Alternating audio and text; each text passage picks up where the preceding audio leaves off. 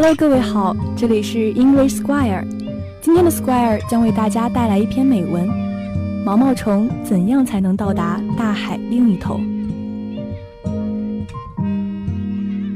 Will a caterpillar ever be able to reach the other side of the sea?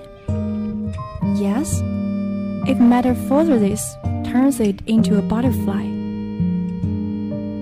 But from the moment the errant bird landed in the roaring noise of Logan Airport, with its wings proudly spread, my wings withered quietly in this unfamiliar country.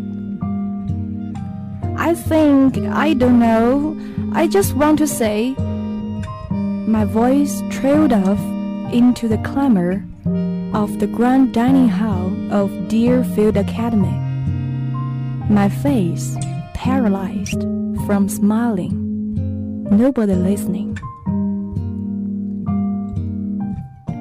Time is up, soft as it was. The voice of my English teacher exploded in my head. My hands trembling sweaty, and my cold fingers could hardly hold the pen in position. Under which lay an unfinished in essay about the significance of a passage from James Joyce's Ulysses. Bewildered and frustrated, I found myself able to raise my head, like most of the Asian students, only in math class. Helen, what's your name in Chinese? Rosie, a girl with pink checks asked me one morning as I dropped my backpack onto the seat next to her. Gao Yuxin, I pronounced clearly in standard Chinese, slightly startled by the spontaneity of the question. Why? Just interested. Can you write it there? She pointed at the board. I printed my name in Chinese characters Gao Yuxin in the center of the board.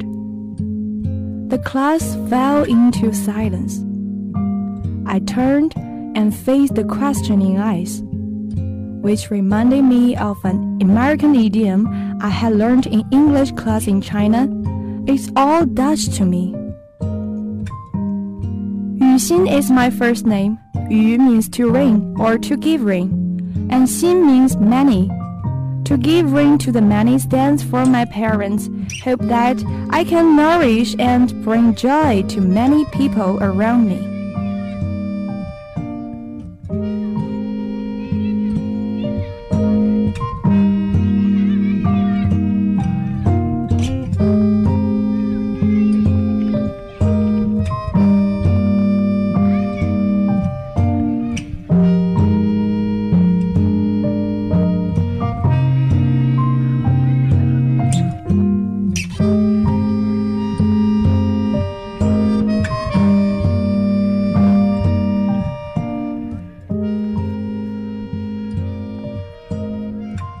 Laughter.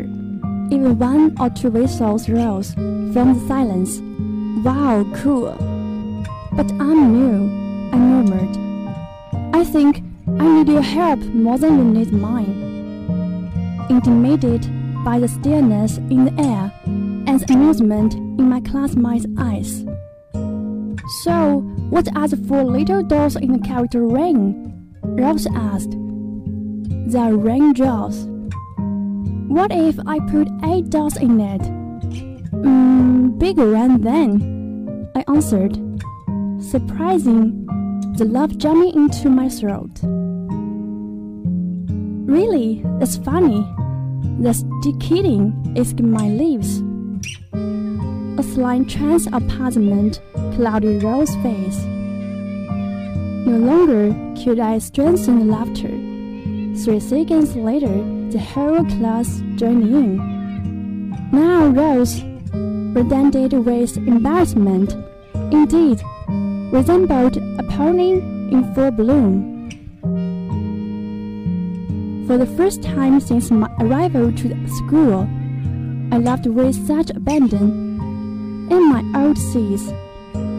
As Grandma said, with which face swims in water, the Deerfield river, not the Yangtze River, but the same fish. Helen Keller, after whom I named myself in English, a privilege reserved for most Asia students coming west, managed to communicate with the world and nourish the many despite her loss of vision and hearing.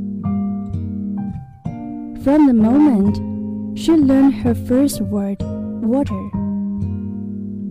by feeling the flow of the cold stream running from a tap across her fingers. She had taken her first step into the human river.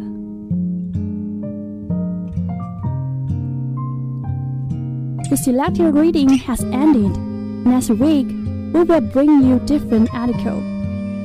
欢迎广大听众朋友们向我们投稿，您可以通过微博或者网易云音乐向我们发来私信，来分享你的美文。